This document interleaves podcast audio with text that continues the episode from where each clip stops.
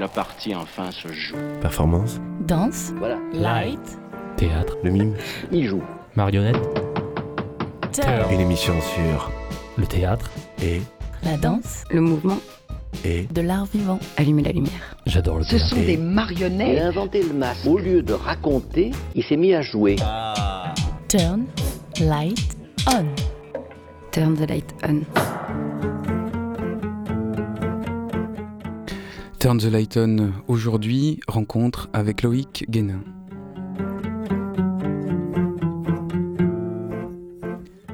Parfois, le dimanche, j'attendais les cloches, celles de Lincoln, d'Acton, de Bedford ou de Concorde, quand le vent était favorable, une douce mélodie tendre et pour ainsi dire naturelle, digne d'être importée dans le monde sauvage.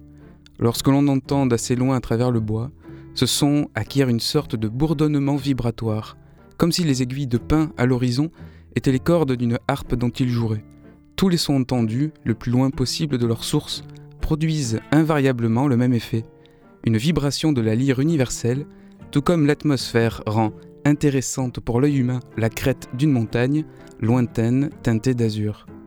Dans le cas présent m'arrivait une mélodie que l'air avait déformée et qui avait conversé avec toutes les feuilles et toutes les aiguilles de pin des forêts.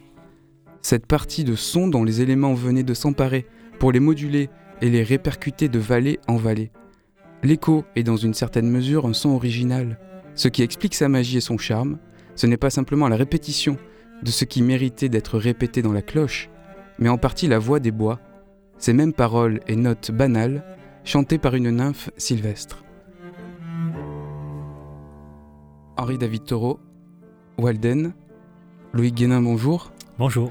Je me permets cette introduction puisque c'est une pièce euh, que tu as réalisée, Walden, un lieu, c'est ça le nom euh, exact de la pièce. On va parler de, de tes travaux et je me permets de te tutoyer pendant cette demi-heure qu'on va parler ensemble. Je ferai de même alors.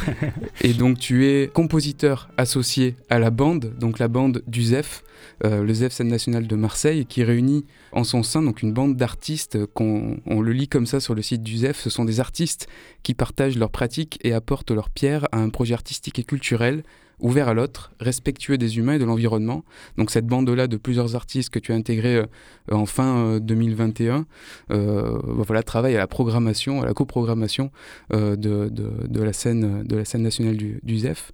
Euh, tu diriges la compagnie Le Phare à Luciole et euh, aussi Le Milieu, qui est un lieu euh, on en parlera euh, peut-être hein, de, production, d'administration et de création pour la compagnie, mais aussi un lieu en pleine construction pour des résidences d'artistes euh, nationaux et internationaux. Tu formes avec Eric Brochard le duo Nourg, c'est comme ça qu'on prononce? On dit Norg. Norg, de l'électroacoustique de plein champ, c'est ça votre, euh, votre sous-titre.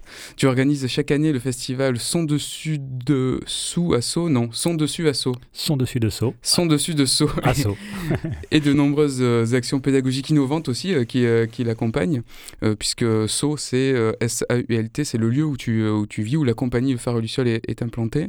Et sur le, le fond de ton travail, tu travailles sur les relations entre architecture, environnement naturel et urbain, mais aussi sociologique et sonore, et sur le sens de l'écoute, ça nous occupera un petit peu euh, dans notre conversation. Et donc, euh, naît une série d'œuvres intitulée euh, Walden, un lieu, en référence à l'ouvrage d'Henri David Thoreau. La note d'intention finit par cette phrase Je suis persuadé que l'écoute est la clé du rapport social, du positionnement au monde qui nous entoure. Au moment où l'on entend parler de plus en plus de la notion de pleine conscience, je prône pour ma part la pleine écoute. Donc, Walden, un lieu, c'est une œuvre fondatrice dans ton propos musical, j'ai l'impression? Oui, c'est un peu. euh, merci pour cette euh, belle introduction. C'est vrai que le, cet ouvrage Walden, il est arrivé très tôt en fait dans, dans ma vie. C'est un bouquin que j'ai découvert quand j'étais au lycée, grâce à une prof, euh, voilà, qui nous faisait un atelier culturel. Ça s'appelait comme ça d'ailleurs, l'atelier culturel. Et en fait, je suis tombé complètement amoureux de ce, livre qui m'a suivi pendant des années. un livre, où je retournais souvent dans- dedans, enfin, tu vois, lire des pages, etc. Et puis, quand c'est vrai que quand j'ai démissionné, que j'ai quitté l'éducation nationale, puisque j'étais prof de musique jusqu'en 2014, quand j'ai démissionné, je me suis consacré à, mon travail d'artiste et de musicien. Et c'est vrai que Walden est revenu comme ça en force. Et j'avais envie d'adopter la posture en fait de ce philosophe qui me semblait euh, très juste, la posture de, de prendre un peu de recul et de comme ça se positionner. donc ce philosophe est parti vivre dans une cabane euh, au bord d'un lac, hein, le lac Walden, qu'il a emprunté à son ami Emerson. Et il devait y passer une semaine, et puis finalement il est resté deux ans. Et il a écrit un journal qui, a été publié en 1852 et qui est devenu vraiment une sorte de best-seller. On, considère souvent Soro comme le, père fondateur de l'écologie citoyenne, de la désobéissance civile. Enfin, c'est vraiment un personnage assez incroyable, un, peu avant-gardiste dans toutes ces questions dont on parle beaucoup aujourd'hui, de positionnement, d'écologie sonore, de positionnement de l'homme dans son écosystème et de rapport de l'écosystème à l'homme. Euh, et du coup, voilà, c'est un, un, projet qui est né comme ça. Donc, c'est effectivement un projet dans. J'en ai fait 7 ou 8 maintenant. Euh, c'est des projets qui ont démarré à Marseille. Donc, euh, voilà. Avec le GMEM, c'est ça? Avec le GMEM, qui est un partenaire proche depuis, depuis le début, en fait, depuis que je me suis consacré à ce travail. Et puis, depuis, il y en a eu évidemment plusieurs dans différentes villes, différents lieux, avec un projet d'écriture de partition, effectivement qui sont écrites à partir de symboles que je collecte, d'informations que je collecte dans les lieux, euh, qui proviennent et de l'architecture euh, formelle, la forme des bâtiments, l'architecture sociale et l'architecture sonore, qui viennent euh, constituer des couches que je vais ensuite utiliser pour constituer et créer des partitions graphiques, qui sont ensuite créées par des, musiciens et des musiciennes in situ. Et alors à Marseille, c'était au Corbusier, c'est ça? Le, le lieu alors, Entre, entre, autres, voilà, on a créé euh, la, pièce, en tout cas, pendant le festival du GMEM, qui s'appelait à l'époque Les Musiques, qui maintenant s'appelle euh, Propagation, euh, sur le toit terrasse de la Cité Radieuse, puisque une des planches était consacrée à, la Cité Radieuse. Donc l'aspect graphique est important aussi dans ton, dans ton travail. Là, tu parlais de partitions partition graphiques. Ce sont des, presque des objets enfin, à part, c'est pas juste un support de travail, c'est aussi une création à part entière? Bah, disons que pour ce projet, c'est arrivé comme ça, c'était pas du tout prévu, mais euh, quand j'ai proposé ce projet à, Christian Sebi, donc le, directeur du GMEM, de, qui m'a tout de suite fait confiance et m'a proposé de venir en résidence sur une longue durée, c'était des résidences d'une saison, hein, donc c'était quand même un gros, euh, gros pari. Euh, je savais pas du tout où j'allais, en fait, c'était euh, adopter une posture, prendre le temps, c'était un peu ça ma, ma, ma direction, c'était prendre le temps, ne pas être tout de suite dans un truc d'un rapport il faut créer vite une pièce, on a une semaine de résidence, et puis il faut jouer, et puis il faut faire quatre ateliers le matin même, et puis euh, vite euh, repartir sur un autre projet. C'était vraiment, bah, je vais goûter un peu la ville, prendre le temps de rencontrer les gens, et je ne sais pas trop ce que je vais en faire. Et donc j'avais des petits carnets dans lesquels j'ai collecté énormément d'informations qui pouvaient aller donc de, croquis d'architecture, de, fenêtres, euh, comme des bribes de mots que j'avais captés dans la rue, des choses que les gens m'avaient racontées, des plans que j'ai trouvés dans les archives, enfin bon, tout un tas de choses. Et du coup, quand je me suis retrouvé avec toutes ces, matières différentes, je me suis dit, bah, qu'est-ce que je fais de ça? Et j'ai commencé à les agencer en fait sur des, planches qui sont devenues ce que j'ai appelé des planches graphiques. Et je me suis dit, mais en fait, c'est ça la partition. Et euh, évidemment, j'étais très influencé par euh, les travaux de, de, John Cage, par exemple, ou, de Morton Feldman, enfin, tous ces gens qui ont écrit déjà euh, et défriché et inventé des nouvelles façons de noter la musique. Et j'avais envie du coup d'explorer ça avec des musiciens et des musiciennes qui seraient prêts à, s'emparer de ces symboles et, à les interpréter. Donc le rapport là au, à Walden, c'est aussi, et à Taureau, du coup c'est le lieu, c'est le rapport au lieu et à comment, euh, comment ça permet de penser aussi euh, le monde. Alors là peut-être le monde musical à partir d'un endroit. Dans la note d'intention aussi, effectivement, tu évoques John Cage avec le principe euh, d'interpénétration et de non-obstruction. Mhm. non-obstruction, comment... Comment euh, ça s'incarne bah, En fait, c'est un principe euh, dont Cage parle beaucoup. Cage, il a été très influencé par euh, la philosophie zen. Il avait un maître qui s'appelait Suzuki, avec lequel il a beaucoup étudié et travaillé. Et en fait, il a ce principe d'interpénétration de, et de non-obstruction. C'est quelque chose qu'il a mis en place dans son principe d'écriture pour certaines de ses œuvres, et qui consiste en deux choses. C'est de dire qu'en fait, pour qu'une une œuvre collective puisse fonctionner, il faut qu'il y ait interpénétration entre tous ceux qui la fabriquent et en même temps un principe de non-obstruction, à, savoir euh, euh, si on le rapprochait de quelque chose qu'on dit plus en Occident, euh, ma liberté s'arrête là où commence celle des autres. Bon. Donc du coup c'est l'idée de se dire bah, le collectif fonctionne parce que tout le monde est en train de construire du collectif, mais à partir du moment où il y en a un qui va quelque part obstruer le discours des autres, prendre trop de place par exemple, ça ne marche plus. Et c'est un principe qu'on retrouve dans la nature, qu'on retrouve chez les oiseaux, par exemple, euh, dans la question, du, de la question de la place du territoire, par exemple, chez les animaux. Euh, c'est une chose très importante. Euh, c'est comment se définissent les territoires pour les oiseaux, par exemple, autour de son jardin, de sa maison? Comment ils font pour savoir qu'à cet endroit, c'est plutôt tel rouge-gorge, tel coupe de rouge-gorge, et le rouge-queue lui reste un peu plus derrière, etc. Bah, c'est ce principe d'interpénétration d'un discours sonore de la nature dont ils font tous partie, ils s'entendent, mais il y a non-obstruction, chacun reste dans son endroit, et, voilà. Donc c'est un, un, peu ça. chacun, euh, chacun crée son endroit. C'est aussi euh, une question peut-être euh, au centre, l'endroit, le lieu d'une pièce que tu as jouée là en décembre dernier au ZEF, qui s'appelle Web Limb. Le Limb Wire, ouais. Limb Wire. Donc c'est réseau, feuille et fil, non c'est ça? Ouais, alors euh, en fait, euh, je sais pas pourquoi d'ailleurs ce titre est en anglais. c'est pour me compliquer les choses. ouais, peut-être, peut-être. Non, c'est arrivé comme ça, mais euh, c'est aussi parce que c'est une pièce que j'ai écrite donc pour la. C'était une commande de la Cité musicale de Metz où j'étais compositeur associé il y, a, il y a trois ans.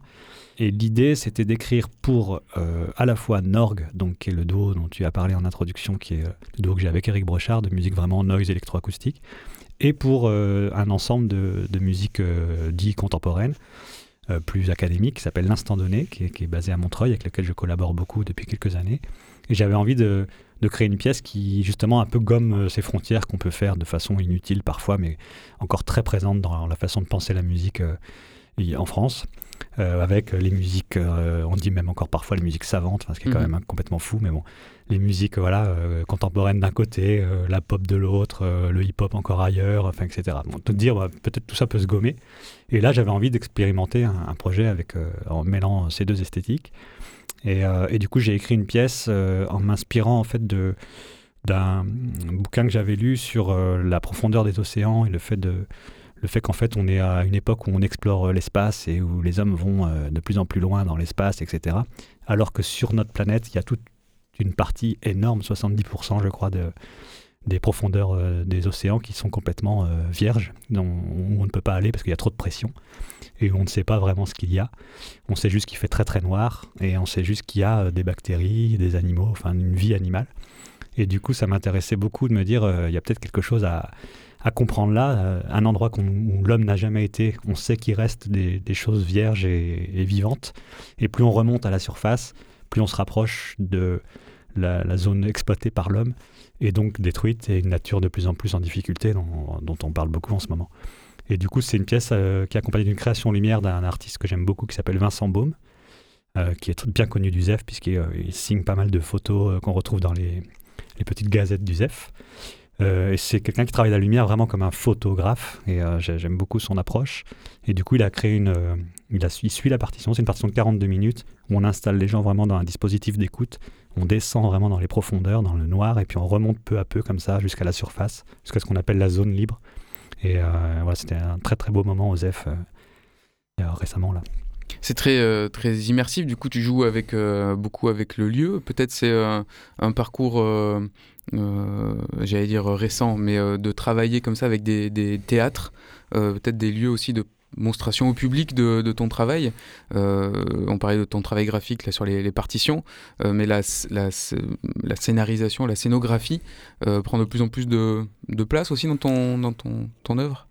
Oui, c'est un, un, peu vrai. Disons que j'ai beaucoup travaillé le in situ, notamment avec ce projet Walden, qui a, qui a beaucoup tourné, qui a joué dans plein plein d'endroits, où on a quand même la plupart du temps joué in situ, donc dans des lieux qui ne sont pas forcément dédiés au spectacle vivant ou à la musique. Et, ça, j'aime beaucoup et je continue de le faire, hein, d'ailleurs, d'être beaucoup dans, le, dans l'extérieur et dans des lieux comme ça euh, atypiques. Mais, euh, mais c'est vrai que depuis quelque temps, euh, j'ai plus en lien avec des lieux institutionnels. Là, la, résidence de compositeurs associés, c'est vraiment une grande, une grande chance, une grande opportunité. C'est vraiment super pour moi d'être à, à Marseille dans cette scène nationale qui fait vraiment un accompagnement incroyable des publics bien sûr, mais aussi des artistes de la bande. Il y a un accompagnement à la fois sur euh, les aspects de production, les aspects de communication, euh, d'accompagnement au développement. Euh, on a accès à, vraiment à tout un tas de choses. Donc ça, c'est vraiment, c'est très très précieux.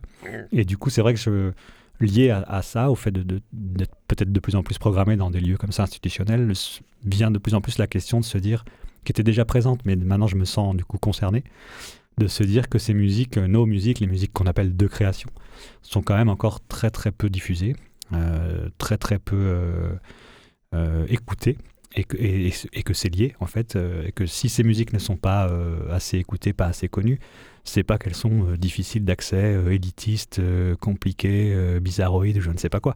C'est simplement qu'elles ne sont pas assez diffusées. Et qu'en fait, à partir du moment où on diffuse les choses et on accompagne les gens vers l'écoute de ces musiques, bah, tout se passe très très bien. Et on en a la preuve à chaque fois qu'on peut le faire. Donc oui, j'ai de plus en plus envie de travailler cette question-là, de entre guillemets, c'est peut-être un grand mot, mais la démocratisation de, ces musiques et de retrouver le chemin de l'écoute, de refaire, de retrouver dans un rapport au public une question de bah, j'ai des oreilles, qu'est-ce que j'en fais, comment je peux travailler ça, comment je peux aller remettre en route une curiosité intellectuelle, d'aller goûter des nouveaux sons, d'aller voilà. Ça, c'est un peu dans ton euh, fond euh, de professeur, puisque tu étais prof de musique euh, avant de te consacrer complètement à ton travail de, compositeur, d'artiste sonore. Est-ce que du coup, cette forme de pédagogie que tu tentes, justement, c'est une sorte de sortie positive de ce métier dont tu as, tu as démissionné pour, bah voilà, comme tu disais, démocratiser? Par exemple, là, tu fais aussi des, conférences ateliers, en gros, avec l'équipe des professionnels du ZEF, donc qui, qui, qui t'accueillent pour aussi, à l'intérieur, faire un travail de, de consolidation culturelle presque et de, sensibilisation. on, est, au-delà de la sensibilisation, là j'ai l'impression, euh, aux musiques donc euh, dites de création. Euh, ça, tu l'as, c'est, presque un projet en soi en fait avec ta compagnie Le Phare à Luciole. C'est, un projet important aussi en fait qui est au centre, en tout cas une attention importante au centre de ton travail. Complètement, c'est-à-dire qu'en fait, en tout cas, le, ce qu'on nomme le, les actions de partage, la médiation, l'éducation artistique et culturelle, enfin, il y a plein de noms en tout cas ce rapport, de, ce rapport au public avec un S et euh, aux habitants, aux habitantes autour de, soi, etc. Euh, c'est dans l'ADN vraiment de la compagnie. La compagnie, elle est née, euh, tu l'as dit, j'ai été prof de, musique au collège de Sceaux pendant 14 ans. Et la compagnie, elle est située dans ce village et c'était vraiment, elle s'est montée pour porter des projets, pour, pour permettre à des artistes d'être rémunérés en résidence dans l'établissement, dans le collège, pour travailler avec les enfants, etc. Pour aussi acheter du matériel, parce qu'on avait une salle de musique qui ressemblait plus à un, véritable studio qu'une salle de musique telle qu'on peut l'imaginer. Mhm. Euh, on faisait beaucoup, beaucoup de pratiques et beaucoup de pratiques de musique de création, d'invention, euh, d'écriture, d'improvisation, etc. Euh, donc oui, c'est vraiment dans notre ADN, dans la compagnie, c'est resté. J'ai démissionné vraiment. C'était pas du tout une sortie négative, c'était une mhm. sortie vraiment volontariste, je sais pas comment dire. Enfin, j'arrivais au bout d'un cycle en fait. Voilà, j'avais envie de, de, me consacrer à, plus à, à mon travail d'artiste et de musicien. Euh, mais du coup, euh, le, la, continuation a effectivement euh, pris place tout de suite. C'est-à-dire que c'était pas pour moi, ah bah ça y est, j'ai démissionné, c'est fini la transmission. Pas du tout. J'adore ça. Je trouve que c'est. je, dirais même que je vais peut-être pas me faire que des amis, mais je pense qu'en fait c'est absolument nécessaire avec le statut qu'on a en France d'intermittent du spectacle est quand même une chose assez exceptionnelle et, incroyable qui nous permet de, voilà, de, vivre de notre art, de, de réfléchir, de penser des projets, de les répéter, euh, puis ensuite aller les jouer, etc. Je pense qu'on a aussi une, mission euh, de, de, de, transmission qui est absolument indispensable. Et quand on a une compagnie comme la mienne qui est installée dans un petit village de 1380 habitants, en milieu très rural et très isolé, et qu'on travaille euh, ces musiques-là qui sont quand même peu diffusées, peu connues, peu comprises, mais qu'on a quand même quatre salariés permanents, qu'on est inscrit dans, vraiment dans une économie locale très forte, au même titre que euh, le boulanger, euh, le boucher, le paysan, euh, la couturière ou j'en sais rien. Enfin voilà, on est, là, on fait partie d'un d'un écosystème en fait économique aussi. Et c'est important d'expliquer ce qu'on fait, de montrer ce qu'on fait, d'accompagner les gens vers une compréhension que tout ça fait société. En fait, tout ça fait partie d'un d'une façon qu'on a de penser le vivre ensemble. Et, et, ça, ça me paraît ouais, indispensable. Donc tu essaimes à partir de ton travail euh, artistique, tu essaimes vers aussi euh, des, oui, des, des problématiques. Euh, donc évidemment l'écologie par rapport à, des propos très liés à l'environnement, les profondeurs de la mer, mais aussi le, contexte naturel dans lequel on évolue, le fil recording aussi qui est une part de ton travail, le, aussi musicaliser des, des matériaux végétaux. Dans Norgue, vous utilisez des, tu utilises des feuilles, des, des, des, des petits éléments comme ça de la nature pour pour, pour faire du son. Euh, il y a donc cet aspect de, de pédagogie euh, presque permanente euh, dans, dans, ton, dans ton travail et euh, aussi cette, cette, forme de décentralisation culturelle que tu opères en fait en étant vraiment implanté dans cette localité du Vaucluse à Sceaux où tu organises aussi le festival donc les sons dessus de Sceaux c'est ça? Tout à fait. Et, et, donc là tu programmes beaucoup de, d'artistes aussi que tu invites c'est ça? Complètement oui. comment, te, comment te dire ça? C'est vrai que c'est multiple c'est assez foisonnant. C'est foisonnant j'ai l'impression. c'est ça. Maintenant on a aussi ce lieu dont on va certainement euh, parler euh, juste après, mais depuis cet endroit, en fait, la compagnie rayonne au niveau national et international. Alors un petit peu moins ces derniers temps, parce que comme tout le monde, on est évidemment touché par la crise, etc. Mais, mais malgré tout, on continue à se développer euh, de, façon euh, exponentielle, je dirais, depuis quelques années là. Et en même temps, on a une inscription très très forte sur ce territoire. Euh, on vit là, on, habite là. Moi, j'ai voilà, mes enfants grandissent là, etc. Et, et, du coup, il y a une inscription pour moi complètement naturelle finalement à faire des choses avec les gens et donc à, aussi porter des projets. Donc le festival, c'est une chose, bien sûr. Et là, on programme des artistes effectivement tous les ans qui viennent. Euh, c'est pluridisciplinaire. Et donc, dans les rues et sur les places du village, il y a des propositions artistiques, de la musique improvisée, du théâtre, de rue, euh, que sais-je, des balades sonores, etc. et des concerts. Et puis, euh, des actions qu'on peut porter. par exemple, je pense à un projet qu'on mène en ce moment sur le village de Sceaux avec les commerçants et les commerçantes du village, où on place des compositeurs et des compositrices qui vont une, passer une journée dans, dans, le commerce pour se rencontrer, discuter avec le commerçant ou la commerçante, et euh, avec aucune autre commande qu'une carte blanche donnée à l'artiste qui ensuite va produire à partir de cette rencontre, de ce moment passé dans le, dans le magasin et de cette rencontre avec cette personne, va produire une petite pièce sonore qui est ensuite euh, écoutable via un QR code qui est affiché, qui est fabriqué par un artisan local sur une céramique et affiché sur la façade du, magasin. Et du coup, on retrouve euh, une quinzaine de, pastilles pour l'instant dans le village de Sceaux. Il y en aura certainement 50, 60 d'ici quelques années. Et ça permet de se promener dans le village et d'écouter des pièces alors pour parler des Marseillais, il y a des pièces de Loïs Bulot, euh, il y a des pièces de Christian Sébigne encore une fois. Euh, euh, il y aura prochainement Eric M qui va venir, mais il y a aussi des artistes qui viennent d'un peu partout qu'on invite et qui proposent des choses. Oui, on entend le magasin de cyclistes, euh, le magasin de bonbons, euh, tout un, ça. tout, un, tout, tout, l'univers en tout cas des, des commerçants du, du, village. Et euh, je voulais parler du lieu, un ancien collège désaffecté que tu es en train avec la compagnie d'investir et des grands travaux qui sont en train de se faire. Milieu, ça s'appelle le, lieu, mais alors il a une graphie particulière. Vous avez voulu compliquer, c'est M point d'exclamation crochet et avec un lieu. c'est ça. Ensuite. En fait, euh, donc c'est un ancien collège, c'est l'ancien collège du village qui est en plein euh, cœur du, village. Les gens l'appellent d'ailleurs toujours l'ancien collège pour beaucoup. Euh, c'est une ancienne école fin 19e. c'est un très très beau bâtiment qui appartient à la commune et qu'on a investi en 2018 grâce à un partenariat très très fort avec la commune de Sceaux qui nous soutient depuis toujours, hein, depuis qu'on s'est installé là. Euh, on travaille vraiment euh, main dans la main à, mettre en place ce projet. Donc le projet consiste en la réhabilitation totale du bâtiment, évidemment euh, soutenu par toutes les tutelles institutionnelles qui peuvent voilà, mettre la main à la poche pour essayer d'accompagner ce projet, parce que c'est assez coûteux. On refait le, bâtiment en entier. On fait une salle de concert, une salle de cinéma, un café associatif cantine, des plateaux de travail pour les artistes. On a une résidence d'artistes avec des appartements qui est déjà en route depuis qu'on s'est installé, puisque nous, la compagnie s'est installée tout de suite dans le lieu, un peu au début avec des bassines sous les fuites d'eau, mais, mais voilà, et, puis petit à petit, c'est exactement, on a réhabilité les appartements avec nos bénévoles, euh, en détapissant, en refaisant une cuisine, etc. Bon. Et aujourd'hui, on a une résidence, euh, un appel à candidature chaque année qui est publié, avec des artistes qui arrivent du monde entier, avec euh, l'année dernière 228 candidatures qui arrivent du Japon, Indonésie, Espagne, Brésil, France, enfin vraiment incroyable. Parce que c'est une résidence qui propose des conditions qui sont très respectables, avec euh, le fait d'être nourri, logé, d'avoir une bourse de résidence pour travailler, simplement pour chercher, avec aucune attente, aucun retour attendu, aucun... Juste, euh, voilà, on vous donne les moyens de pouvoir euh, penser, travailler dans un cadre atypique, très particulier, rural, isolé, avec des paysages magnifiques, ceux du, du parc naturel régional du Mont Ventoux. Et, d'essayer d'offrir comme ça un espace de, travail. Donc c'est une, façon aussi de partager et évidemment, il y a des actions qui, des actions qui se mettent en place avec euh, qui euh, l'EHPAD, euh, l'école du quartier, l'école de musique, le collège, enfin voilà, bien sûr. C'est un peu la cabane de taureau, mais de luxe, quoi. C'est exactement. rural isolé, mais tout, tout all inclusive, tout pris, tout pris en charge. Pour finir cette rencontre, Loïc euh, Guénin, je te propose de parler de, du cri d'Antigone. Donc, c'est la, la, proposition euh, de mai, euh, le 13 mai 2022 à 19h. On a même l'heure.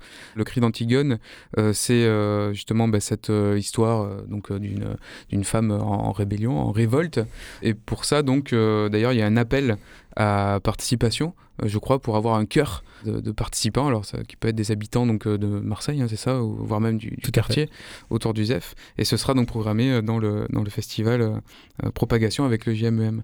Tu peux nous dire un mot donc sur cette, cette création-là? Ouais, tout à fait. Alors, donc ça jouera effectivement le 13 mai ici au Petit Plateau à la Friche. Ah, ce sera à la Friche. Ouais, dans le cadre de Propagation, et c'est une coproduction donc effectivement du ZEF, le lieu auquel je suis associé, mais en lien avec le JMEM. C'est aussi coproduit par la Cité musicale de Metz, par la Muse en circuit à Alfortville, par la Courroie aussi également. Enfin, donc c'est un projet qui peut-être touche plus le théâtre musical que la musique de création euh, pure, euh, pure et simple. Un, opéra?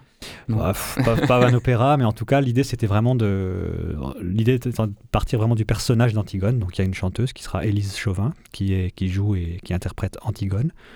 Euh, en fait le constat de départ c'était de se dire que ce personnage d'Antigone il est euh, assez euh, incroyable. Moi, c'est un personnage qui me suit aussi depuis longtemps, que j'aime beaucoup parce que je la trouve euh, assez atypique et assez singulière dans sa, dans sa décision d'aller comme ça. donc, on rappelle rapidement, d'aller enterrer son frère.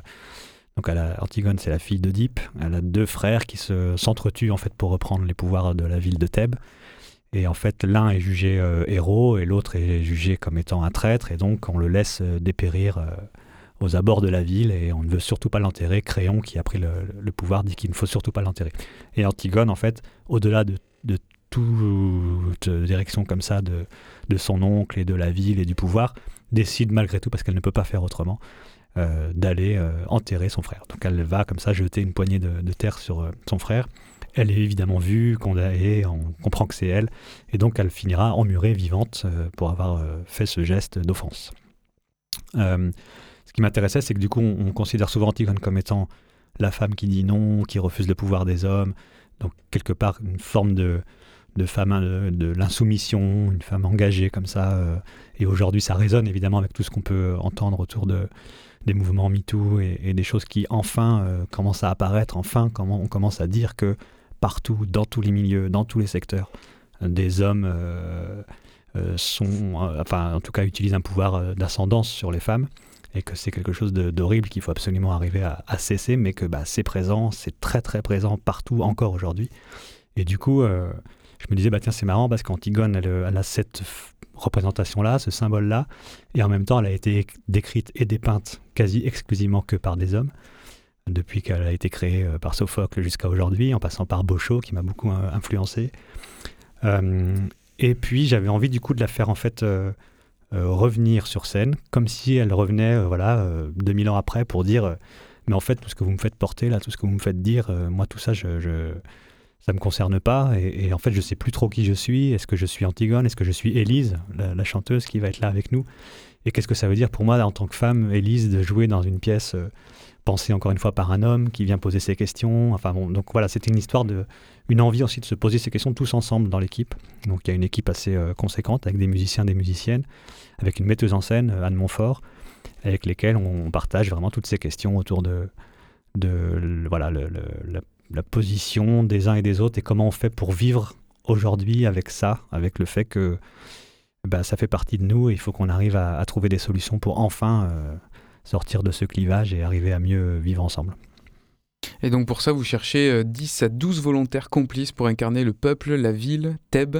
Et donc euh, voilà, les, euh, un appel donc on passe à travers les ondes. Hein. si vous voulez participer donc au cri d'Antigone, les répétitions auront lieu au ZEF, ça par contre sûrement. Entre autres, oui, il y a encore une semaine de résidence en avril au ZEF. Et après, ce sera joué donc à la friche Belle de Mai au, Petit Plateau dans le cadre du festival Propagation du GMM. Et puis Loïc, on se retrouvera à mon avis sûrement sur les ondes de Radio Grenouille à travers de la peut-être de la programmation musicale on pourra te, même te laisser un petit espace noise si tu veux, si tu insistes, mais aussi euh, peut-être des rencontres au micro autour de cette, euh, cette pédagogie que tu travailles autour des musiques euh, de création qui, à mon avis, trouveront un, bel écho chez nos auditeurs. Merci beaucoup d'avoir passé cette demi-heure avec moi au studio. Ben voilà, on oriente tous les auditeurs vers ton site hein, et la compagnie donc Phare à Luciole où on retrouve plein de pépites sonores et toutes tes propositions et on te voit donc normalement sur les deux ans qui viennent euh, régulièrement aux F. Avec grand plaisir. Merci beaucoup. Au revoir. Oh. La partie enfin se joue. Performance. Danse. Voilà. Light. Théâtre. Le mime. Il joue. Marionnette. Une émission sur Le théâtre. et La danse. Le mouvement. Et De l'art vivant. Allumer la lumière. J'adore le Ce sont Et- des Il marionnettes. a inventé le masque. Au lieu de raconter, il s'est mis à jouer. Turn. Light. On. Radio Grenouille 88.8 FM, DAB+, et web.